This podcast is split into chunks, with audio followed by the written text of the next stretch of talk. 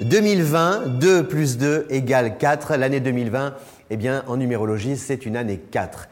Après avoir semé en année 1, après avoir récolté en année 2, après avoir confirmé en année 3, voici le temps du 4. Et le 4, c'est l'année de la construction. On investit en année 4, on gère. Attention, ne vous attendez pas forcément à gagner beaucoup d'argent. Il faut capitaliser, épargner et euh, redoubler d'efforts pour pouvoir atteindre ses objectifs.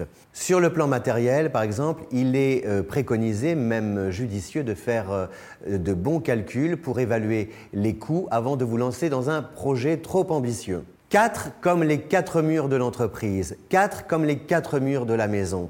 C'est-à-dire que c'est au cœur même de votre environnement que tout se joue.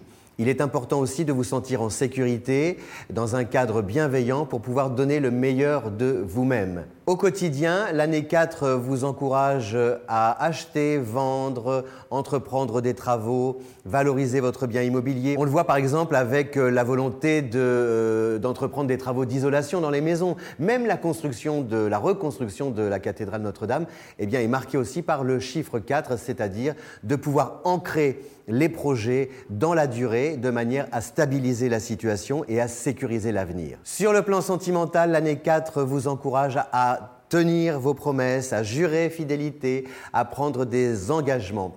Votre partenaire rassuré, vous pourrez ensemble marcher main dans la main, l'esprit serein.